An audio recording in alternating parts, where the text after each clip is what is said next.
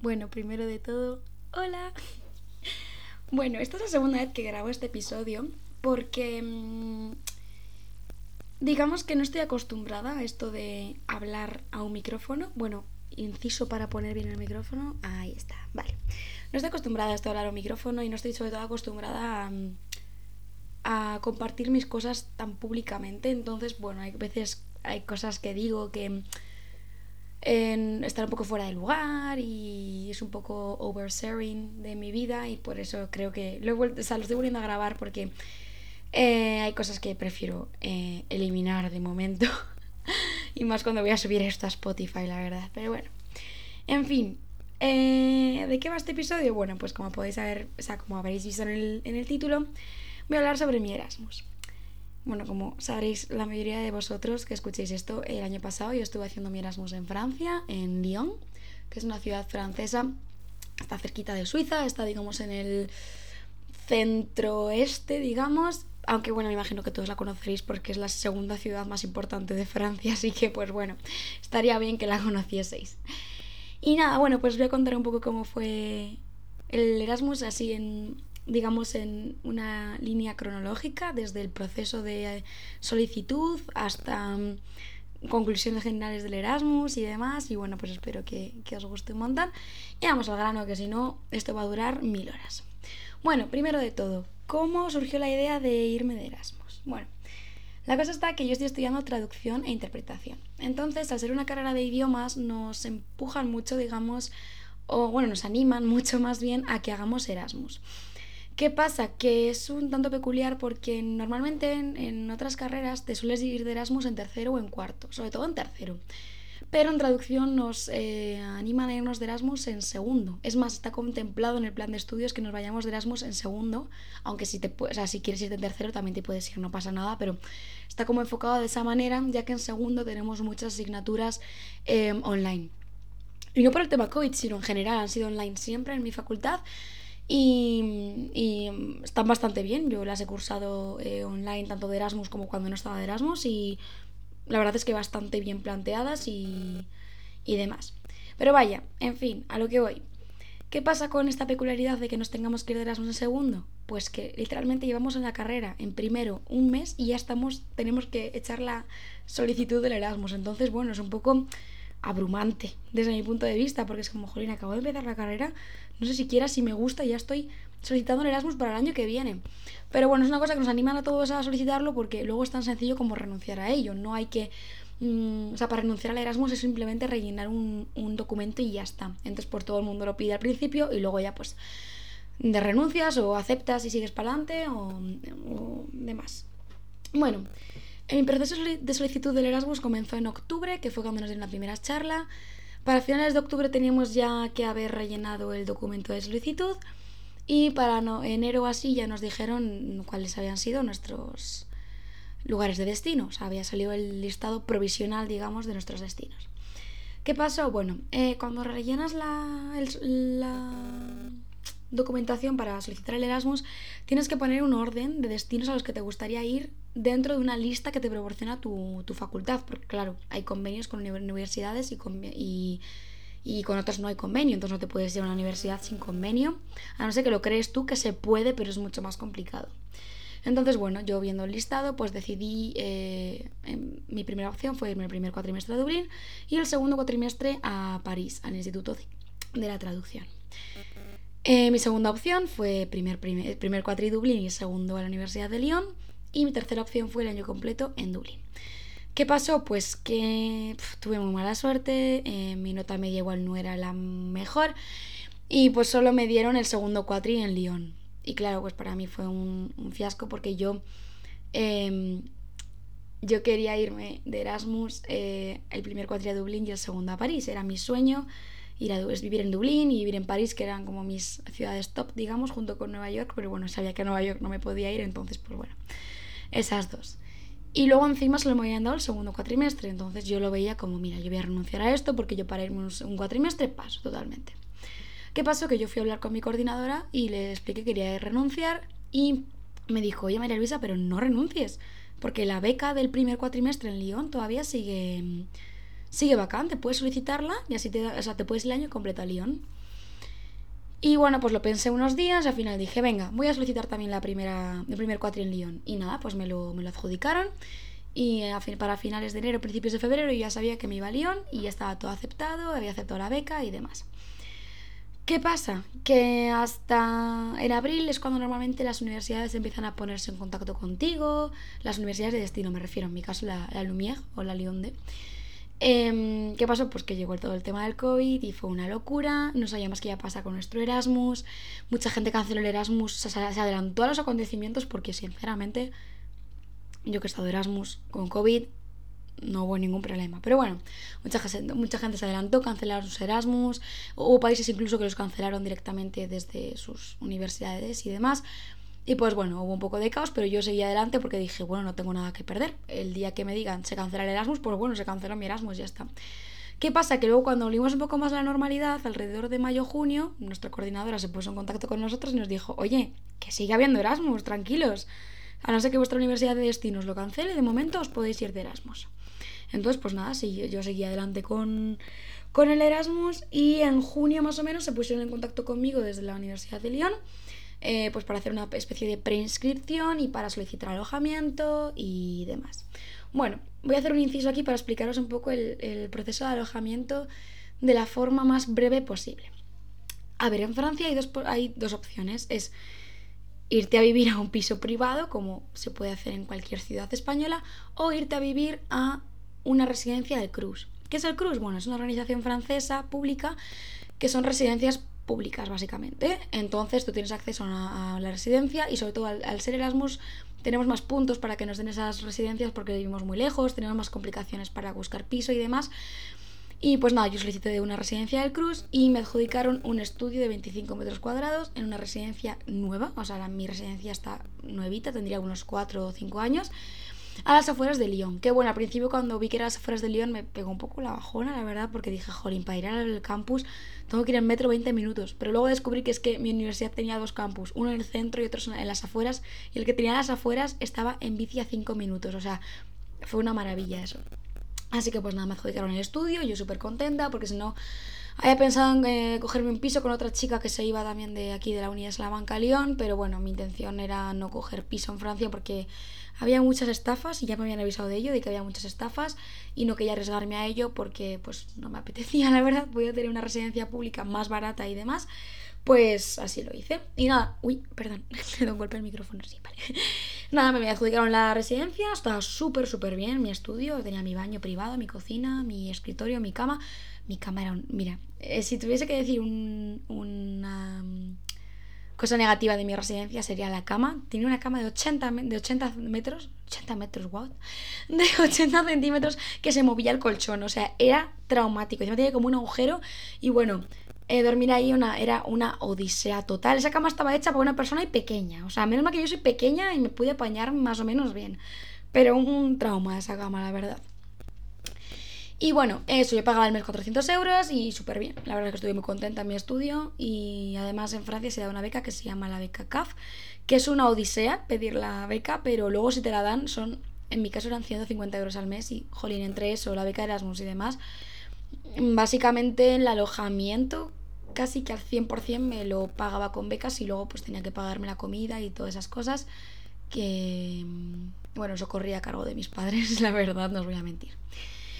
Y bueno, pues después de este inciso con el tema del alojamiento, em, llega septiembre y yo tengo que ir a Lyon. Bueno, fui a Lyon, me llevaron mis padres en coche y mm, que tenía que hacer la mudanza entera y bueno, desde Cantabria hasta, Lyon al fin y al cabo eran 12 horas, lo hicimos en dos veces. O sea, salimos el día 3 por la tarde, sobre las 2 de la tarde, cuando mi madre salió de trabajar. Y hicimos noche y luego llegamos a Lyon sobre las 12 de la mañana del día 4 porque era el día en que yo tenía que hacer el check-in en la residencia, porque yo tenía una cita para, por el tema del COVID y demás, pues nos daban citas a ciertas horas para poder hacer el check-in. Bueno, eso fue un desastre, se portaron fatal conmigo, las chicas de la, mm, bueno, las señoras más bien, de recepción de mi residencia, se portaron muy mal, no entendían que no supiese francés eh, no entendían que fuese Erasmus, no me querían proporcionar a alguien que hablase en español o en inglés siquiera, no hacían por la labor de entenderme y mira que yo, vale, mi nivel de francés cuando aquello era bastante malo, pero yo creo que las cosas básicas las podía expresar, pues no, ellas no querían entenderlo y fue una, pues fue una, una odisea, la verdad, tengo un muy mal recuerdo de ese día, pero bueno, ya es pasado, fueron unas tres horas de sufrimiento, de, ataque de nervios y demás, pero luego cuando ya me dieron la, llave de mi estudio fue como, por fin, ya por fin respiré. Y bueno, mis primeros días en Lyon fueron pues con mi familia, eh, o sea, con mis padres y con mi expareja, que también vino con nosotros. Eh, estuvimos allí, ellos estuvieron allí unos 3-4 días y mi expareja estuvo una semana, hasta que me pude adaptar un poco. Y pues bueno, esos primeros días tuve alguna reunión en la uni, conocí gente española, guay y tal. Y pues bueno, hice amigos y tal, pero bueno, no cuajé mucho con esa gente, por X o por Y. Y pues realmente cuando se fue mi, mi exnovio de Lyon me quedé un poco sola, la verdad. Pero dije, bueno, voy a empezar la uni, porque todavía no había empezado la uni con aquello. Voy a empezar, voy a conocer gente nueva y demás. Bueno, ¿qué pasa? Entre que vivía en una residencia que era todo estudios y no había salas comunes. Que era extranjera y por tanto me costaba más hacer amigos. Que yo de por sí tengo problemas para hacer amigos, o sea, me cuesta bastante hacer amigos, no es que sea una persona muy extrovertida que digamos. Entre eso y luego que la uni era todo online, eh, bueno, era presencial, semipresencial, todos separados en clase o si no desde casa, pues bueno, me fue muy complicado hacer amigos. Hasta que mm, eh, conocí a mi amiga Alba, que también estudiaba aquí conmigo en Salamanca, y pues bueno, ella y yo primer cuatri, uña y carne, la verdad, porque es que estábamos, era, no sé, eh, nos apañamos muy bien, que si ir a, de compras, que si ir a tomar algo, que si tal, también como había COVID y toque de queda y demás, pues bueno, tampoco es que hubiese mucho que hacer en, en Lyon. ¿Qué pasó? Todo esto yo a finales de octubre, eh, o sea, bueno, el cuatrimestre siguió bien, mis clases bien, entre comillas, sí que tuve alguna pega con algún profesor, sobre todo tuve pegas con el tema de la administración francesa, en cuanto a la universidad es un desastre, y sobre todo el tema de hacer el Learning Agreement, que es como el documento en el cual te hacen las convalidaciones de la uni de destino y la uni de origen. Fue un desastre. Ahí la verdad es que no recomiendo a nadie. Por eso no recomiendo a nadie que se vaya a mi universidad, a la de Lyon, a hacer eso de Erasmus, porque va a ser un desastre, porque se portan fatal contigo como extranjero, la verdad. Y eso que soy española, no me quiero imaginar cómo tratarán a la gente que sea de otras etnias. O sea, es que, bueno, en fin. Franceses, en fin. Que bueno, el cuatrisillo y tal. Y mm, en octubre, a finales, era la fiesta de la Toussaint, que es una semana de vacaciones que hay en Francia, por todos los santos. Y yo me fui a ver a mi, a mi expareja a Praga, que le estaba haciendo allí su, su Erasmus.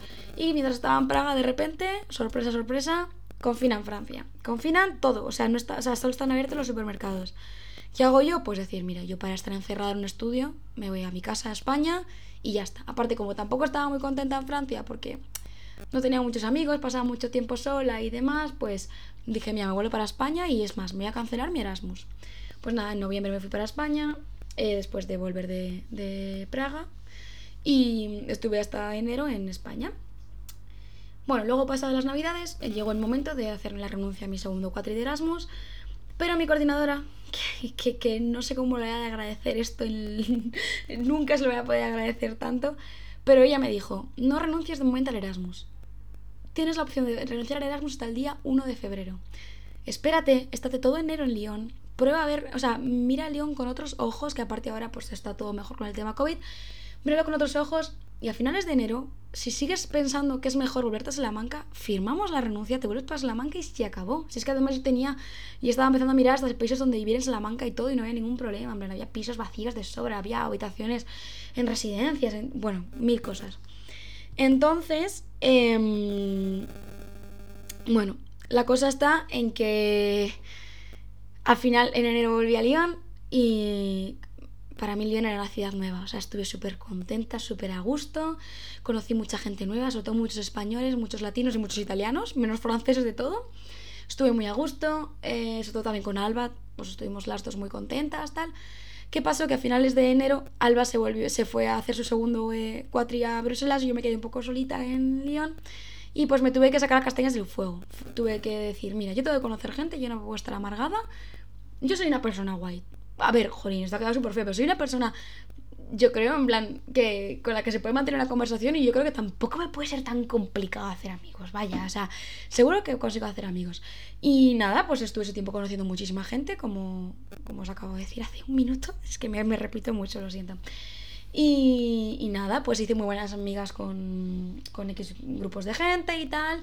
Y sobre todo de esa época, eh, siempre em, sacaré el haber conocido a mi amiga Andrea, que es, bueno, probablemente una de las mejores cosas que me ha pasado en mi Erasmus, el conocer a Andrea junto con otras personas obviamente, pero bueno, pues la conocí en ese periodo y nada, pues nuestro estilo de vida básicamente era hacer planes COVID free, o sea, ir a tomarnos un crepe, ir a dar una vuelta, ir a TED Dog, que es como el parque que hay en Lyon, que es como el, el retiro de grande, para así, para que os pongáis en situación.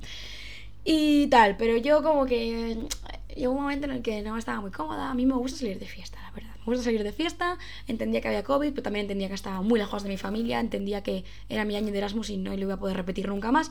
Y dije, mira, yo necesito un poco de vida. Y ahí fue cuando conocí otro grupo de personas, tal. Y lo que pasa es que salir de fiesta con ellos pues tampoco me, me rentaba mucho, la verdad. Era un grupo de gente francesa que tampoco me me llenaba el alma y pues bueno, en resumen, que fue también el mes de febrero un poco complicado por otros, otras razones también y sobre todo razones de salud mental y demás, que tampoco quiero entrar en ello. Pero bueno, resumen, que a partir de marzo en adelante mi Erasmus fue espectacular, o sea, fue em, un no parar, un... O sea, fue de verdad, conocí tanta gente y me lo pasé tan bien de verdad, fue, fue impresionante y guardo unos muy buen recuerdo de marzo a junio, muy buen recuerdo, la verdad. Y, y es por esa época por la que realmente eh, me encantaría volver a Lyon, a vivir, a pasar un tiempo de mi vida, porque sobre todo a ver a Lyon realmente me ata la gente que hay allí, pero mm, como ciudad y demás me, me encanta también y pues bueno, eso, que mis, la segunda parte de mi Erasmus fue genial, Académicamente también fue súper bien porque aprendí un montón de francés, un montón de italiano. Las, eh, asignaturas que tuve fueron geniales, los profes que tuve fueron impresionantes. Sobre todo tengo un muy buen recuerdo de mi profesora de italiano, de mi profesora de jurídica y mi profesora de, de terminología aplicada. Tengo un muy buen recuerdo de las tres. Y mm, bueno, eso, que en general fue un cuatro muy guay, salí mucho de fiesta. Eh, no os voy a mentir, sí, probablemente estéis pensando estas gilipollas ¿No se acuerda de que hay COVID? Pues no, lo siento mucho. Estaba de Erasmus, igual no actué de la mejor manera posible, pero yo salí de fiesta como pude más. O sea, el tiempo que tenía libre lo dedicaba de pasarlo eh, de fiesta. y ya está, pero bueno, no voy a entrar mucho en ello. Entonces, por tanto, conclusiones, digamos, de mi Erasmus así un poco en general, tanto cosas buenas como cosas malas. Eh, bueno, voy a hablar primero de las cosas malas, así me las quito de encima y luego pasamos a las cosas buenas porque son muchas cosas buenas de mi Erasmus. Entonces, pues bueno, vamos a las cosas malas. La primera de ellas es, vivir lejos de mis amigos. Vale, a ver, yo soy una persona que estoy muy acostumbrada a pasar tiempo con mis amigos. Es más, vivo con mis amigas aquí en Salamanca. Lo que pasa es que mm, desde que empezamos las carreras, eh, todos hace cuatro años, pues nos, cada uno nos fuimos a una ciudad de España a estudiar. Poco a poco como que fui acostumbrándome a eso de no, ver tanto a mis amigos. Pero sí que es verdad que al estar todos en España, el vernos era muchísimo más fácil. Yo qué sé, tengo a mis amigos en Madrid, en Oviedo. O sea, es como súper sencillo poder movernos y vernos. Y si no, siempre coincidimos en Santoña, o sea, siempre coincidimos en nuestra casa. y yo normalmente, cuando estoy en Salamanca, pues suelo ir a Cantabria una vez al mes o algo así. ¿Qué pasa? Que al estar en Francia podía. El primer cuatri sí que pasé mucho tiempo en casa, pero el segundo cuatri estuve desde enero hasta junio sin pisar mi casa. O sea, no volví a España porque era súper complicado. Tanto en tema de dinero, era muy caro, como en tema de... de mm, por el tema del COVID era súper complicado el llegar a, a, mi casa, a Santoña era muy complicado. Por aviones, trenes y movidas. Bueno, y PCR sobre todo. Entonces, pues nada, el estar lejos de mis amigos pues fue un problema. Yo, pues no sé, me, dolió bastante, aunque bueno, luego sí que me di cuenta, también me sirvió esto de estar lejos de mis amigos, de darme cuenta de que mi grupo de amigos lo mejor que tiene es que podemos estar meses sin hablarnos, meses sin vernos, solamente teniendo el mínimo contacto de hola, estoy aquí, para... y da igual, luego volvemos todos en verano a casa y seguimos teniendo la misma unión, la misma confianza, el mismo buen rollo y es una cosa que me encanta de mi grupo de amigos. Pero bueno, aún así esto fue una, de las desventajas de mi Erasmus, pero bueno, tampoco es algo que yo diga, jolín, por esto no me volvería a ir de Erasmus, no. Creo que es parte de la, de la experiencia de vivir lejos de, casa. Bueno, la segunda cosa mala que tuvo mi Erasmus fue el, la bajada de mi nivel de rendimiento educativo.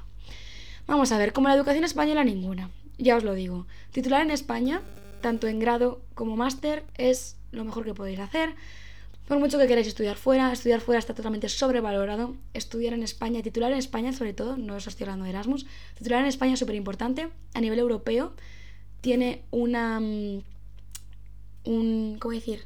O sea, un título, o sea, titular en España, sobre todo en la universidad, a nivel europeo, tiene una validez impresionante y una, mm, un reconocimiento, digamos, impresionante. Entonces yo recomiendo a todos que tituléis en España, por favor, no hagáis eso de que os engañan en algunas universidades de, haz tres años en España y un año en, yo qué sé, en Londres. No, no titulad en España, por favor. Es súper importante. ¿Por qué? Porque la educación aquí es muchísimo más buena. En Francia, bueno, por lo menos yo desde mi experiencia, tenía muchas menos horas de clase por crédito. Tenía mucho menos eh, trabajo diario, porque aquí la verdad es que en Salamanca, en traducción sobre todo, nos piden un trabajo diario flipante. O sea, yo tengo que trabajar diariamente al mínimo dos horas, mm, tanto lenguas como documentación, como información, como estar informada, o sea, estar informada constantemente. Pierdo muchísimo tiempo de mi día, que tampoco es perder tiempo, es parte de mi, de mi formación como traductora. Pero bueno, que tengo que dedicar al día mínimo un par de horas. Y en cambio en Francia tenía al día una hora de clase o dos horas de clase y luego podía con que dedicase al día una hora o media hora a deberes, digamos, me era suficiente. ¿Qué pasó? Que luego cuando llegué aquí en septiembre a Salamanca y empecé tercero, eh, me di contra una pared, digamos, de realidad. Fue como, has estado muy relajada un año y ahora de repente tienes que volver a, rendir a ese 100% que rendías en España. Porque para que hacer una comparación, si en España rindo un 100%, en Francia rendía un 60% o un 50%, o igual un 80% en periodo de exámenes, no más. Entonces, pues bueno, me fue bastante complicado adaptarme a ello, pero sí que creo que a día de hoy estoy bastante mm, adaptada de nuevo a, mm, al, al, rendimiento español, digamos, académico, y estoy contenta por ello, pero bueno, creo que también era importante destacar esta desventaja del Erasmus de cara a todos vosotros que penséis, o sea, que tengáis pensado hacer un Erasmus, que lo tengáis en cuenta. Pero bueno, al igual que con la primera desventaja de mi Erasmus, que los hablo de estar lejos de mis amigos, no creo que sea un impedimento para no hacer el Erasmus. O sea, no os diría, no hagáis el Erasmus porque vuestro rendimiento académico va a bajar un montón. No, para nada, haced vuestro Erasmus, por supuesto. Y luego la última cosa, que no quiero entrar mucho en ello, la verdad. Em, la última desventaja de mi Erasmus fue mi salud mental. Mi salud mental desde octubre del 2020 eh, cayó en picado. Sobre todo los primeros, eh, los primeros meses de mi Erasmus me sentía muy sola, estaba muy triste, pero vaya, mi salud mental en general, también el estar en Francia no tenía acceso a un psicólogo en español. Eh, sí que es verdad que la universidad en, en, Francia el psicólogo va mucho más rápido. O sea, no, aquí en España, joder, la Universidad de Salamanca es un desastre, te dan cita para dentro de tres meses. En cambio, en Francia me daban para dentro de dos semanas o algo así. Pero bueno, fui a dos sesiones y luego me vetaron. ¿Por qué me vetaron? Porque soy tonta, se me olvidó ir a una cita y allí... Está muy bien hecho realmente. O sea, si se te olvidó ir a una cita, te vetan durante un mes sin poder solicitar psicólogo porque creen como que has quitado la oportunidad a otra persona que lo necesite de ir. Y me parece que está muy bien planteado, pero vaya, yo, vaya, yo desde mi experiencia fue como, he perdido la cita, ahora no puedo volver a pedir hasta dentro de un mes.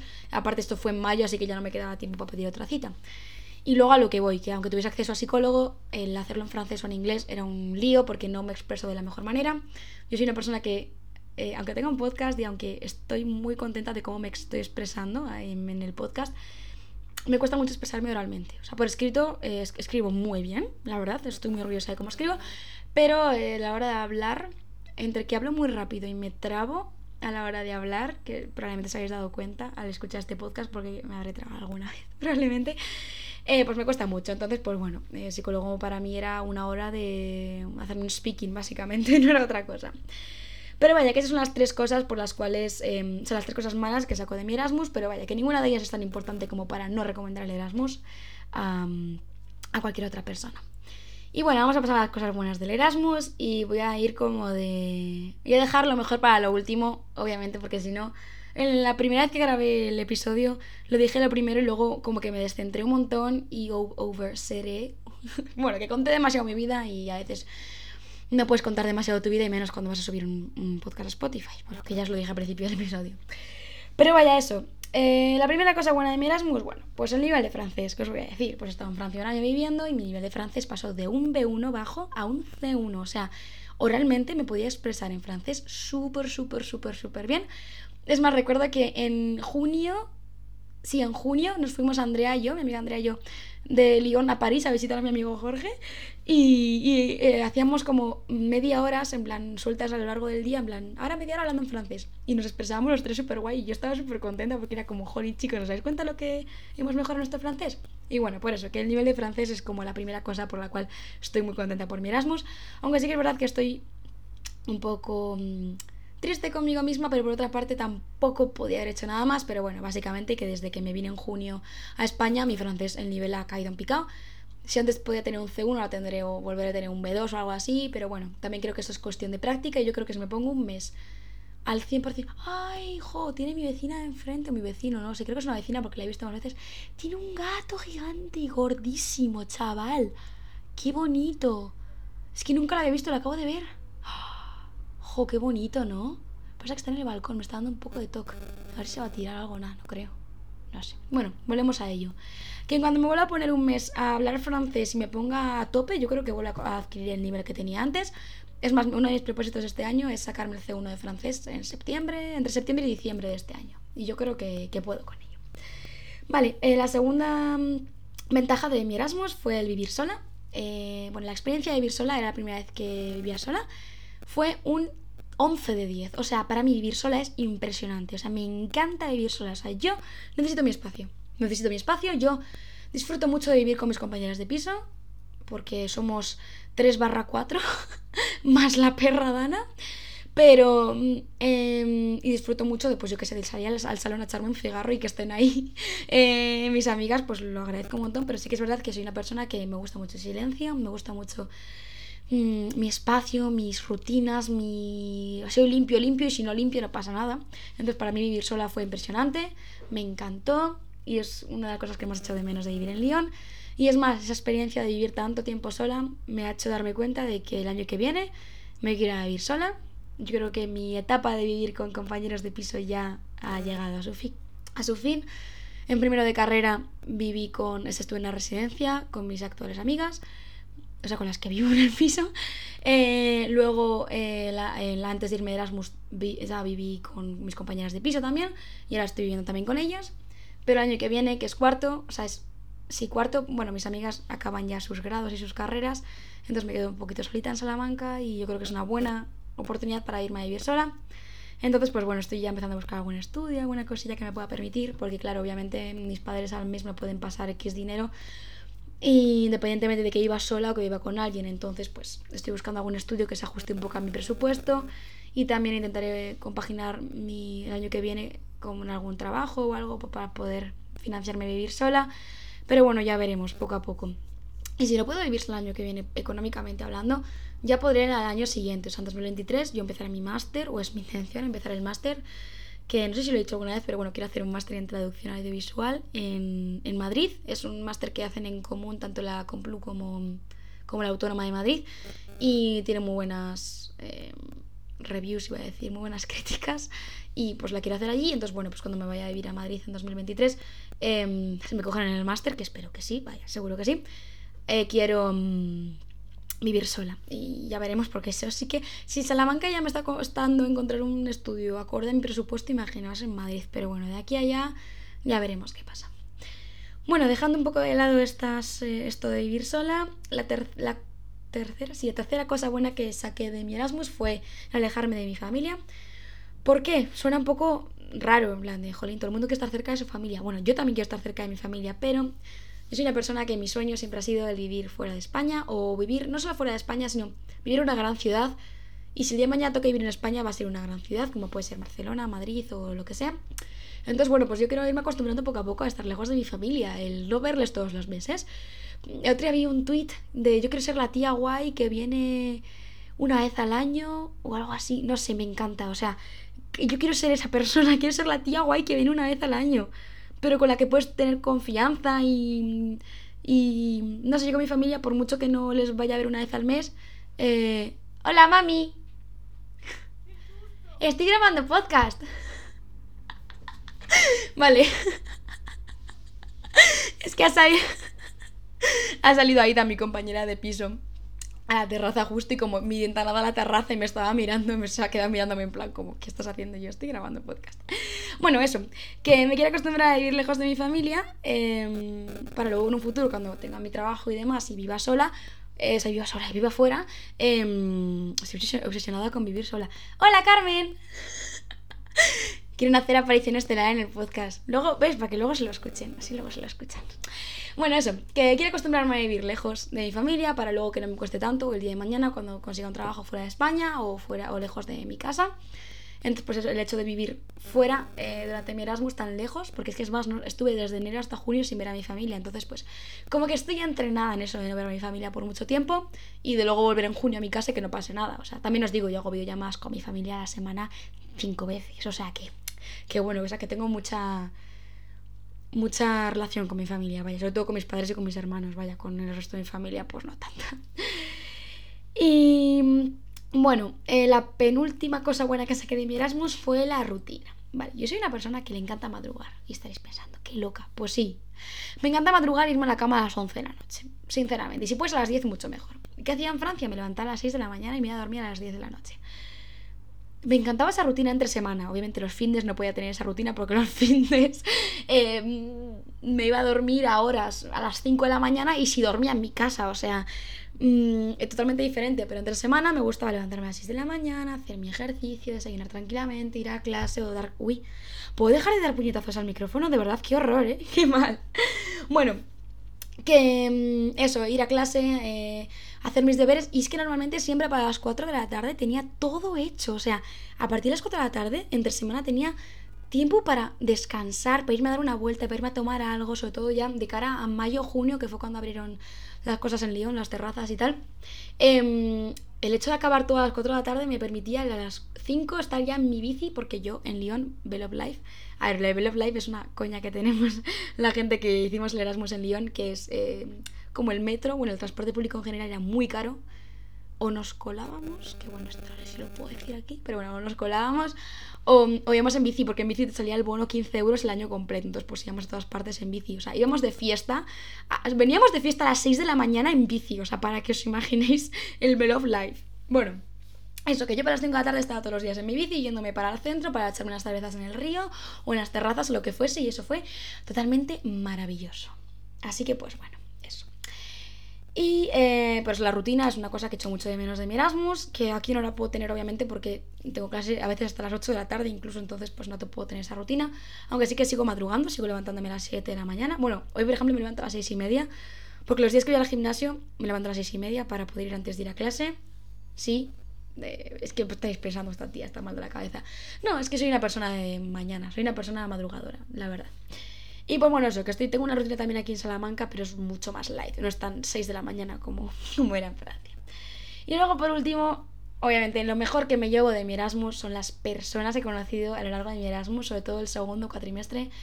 Em, ya no solo a nivel de amistades, que bueno, obviamente destacar Andrea y Sandra, para mí van a ser mis, mis top 2 amistades de Lyon por siempre, pero también pues a mi actual pareja, la verdad. o sea, em, el haber estado en Erasmus en Lyon me dio la oportunidad de conocer a, Borja, a mi novio, y pues bueno, es algo que si no hubiese hecho mi Erasmus en Lyon eh, no le hubiese conocido y es que lo pienso y me, da hasta mal, o sea, me da mal. Pero vaya, sí que en general todas las personas que conocí en Lyon, no solo, no solo mi novio y, y Sandra y Andreas, no, todo el mundo que conocí allí, muchísima gente que le guardo un cariño gigante. Em, pues eso, básicamente es lo, que, lo mejor que me llevo de mi Erasmus y, yo creo que es lo que me hace también estar muy atada a Lyon, esos buenos recuerdos con la gente con la que estuve allí. Y, bueno, no me quiero tampoco em, enrollar mucho con eso porque yo creo que es una cosa que todo el mundo, o sea, yo creo que si todo el mundo tuviese que decir el top 1 de su Erasmus sería la gente que conoció en su Erasmus porque al fin y al cabo eh, el estar en un país extranjero con gente española, bueno, con gente en general, que está en la misma situación que tú, de no dominar un idioma y de no sentirse en casa y demás, te hace que te unas mucho y a mí es lo que me pasó con mucha gente en, en Lyon y, y es más, que tengo amistades que ojalá no se rompan nunca a pesar de que haya acabado el Erasmus y, y eso. En fin, bueno, que eso es todo por este, por este episodio. En conclusión, eso, pues, perdón, la conclusión, que si recomiendo ir de Erasmus, por favor, iros todos, todos, todos, iros de Erasmus. O sea, por favor, si tenéis la oportunidad, iros de Erasmus porque es lo más maravilloso que podéis hacer en la historia. O sea, es, para mí, la mejor decisión que he tomado en mi vida y no tengo ningún tipo de duda. O sea, mira que podría decir, ah, el haber elegido estudiar traducción, que para mí es otra de mis mayores decisiones, o sea, de mis mejores decisiones. O el haberme ido a Salamanca. O el haber, no sé qué. No, en plan, todas esas son muy importantes, pero para mí la mejor decisión de la historia es irme de Erasmus. Y ya está. Y siempre lo voy a decir. Y hasta que pasen muchos años y tome alguna otra decisión así importante, va a ser el de haberme ido de Erasmus. Así que, obviamente, pues lo recomiendo a todo el mundo para que, para que lo haga. Y nada, ahora sí que sí, voy a cerrar ya este episodio porque me tengo que ir a clase ahora a las 6. Así que pues nada, espero que os haya gustado mucho. Espero no haber hablado muy rápido, porque me da la sensación como de que he hablado un poco rápido, pero bueno, espero que no.